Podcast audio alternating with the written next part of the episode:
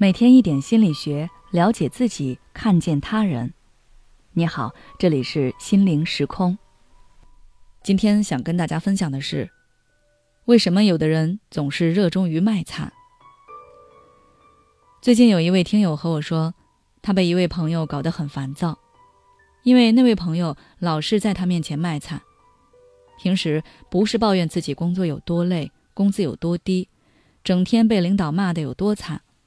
就是说自己的生活过得有多坎坷，一会儿是生病了，一会儿是被男朋友骗了，还有不被家人理解什么的。一开始听友还是会鼓励他、安慰他，但是次数多了，听友也有点不耐烦了。他跟我说他不理解，为什么有的人总是热衷于在别人面前诉说自己有多悲惨呢？所以今天我们就来带大家一起看一下那些热衷于卖惨的人心里。都是怎么想的？第一，寻求理解与安慰。每个人内心深处都渴望得到别人的理解与认可，而卖惨显然是一个比较快捷的方式，因为它能激发别人的同理心，让人收获更多的理解和同情。尤其当一个人觉得自己生活非常悲惨的时候，他的情绪是苦闷的、低落的。这个时候，他就特别需要有人能够共情他的体验，给他提供情感支持。而一般人听了他悲惨的遭遇后，哪怕是出于礼貌，也会表达自己的关心，甚至会剖开自己的伤疤，用自己更加悲惨的遭遇来安慰对方。这个时候，他就会觉得，原来我不是一个人，悲伤的情绪也就随之消散了很多。所以，卖惨也可以说是一些人应对消极情绪的方式。他们是在用这种方式来安抚自己。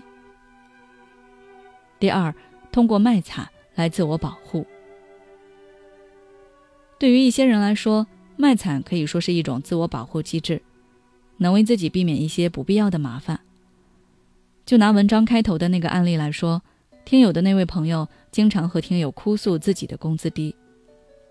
那么，如果以后听友需要借钱的时候，他的那位朋友就可以理直气壮的不借给听友了，因为他一直都在强调自己工资低，还经常生病，是有足够的理由不借的，这就避免了很多金钱和人情的纠纷。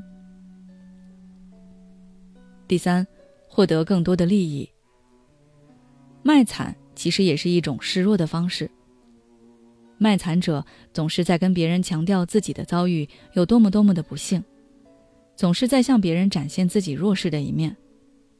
说的多了，别人自然也就把卖惨者当作是弱势的一方。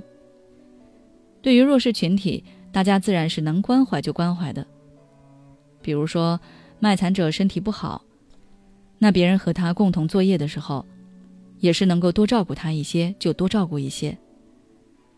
卖惨者可以借用这种方式来降低别人对自己的要求，或者把自己的一些要求合理化，以此收获更多的利益。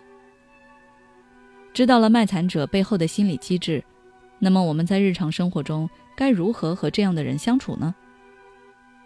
首先，肯定是要守护好自己的边界。健康的边界能够给我们省去不少的麻烦。很多人在和卖惨的人相处的时候，经常会陷入情感绑架的困扰中。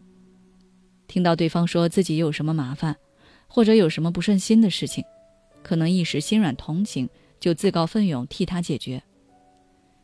比如说，对方被人骗了钱，在你面前哭哭啼啼、寻死觅活，你看对方这么可怜，头脑一热，就想着先帮他把这笔钱垫上，可他自己都没有开口问你借钱呢。而且他的问题不是你造成的，又怎么能让你来负责呢？你可以为他提供一些情感上的支持，安慰他，陪伴他，但是一定不要直接插手对方的事情，为他的情绪和行为负责。其次，我们也要照顾好自身的情绪。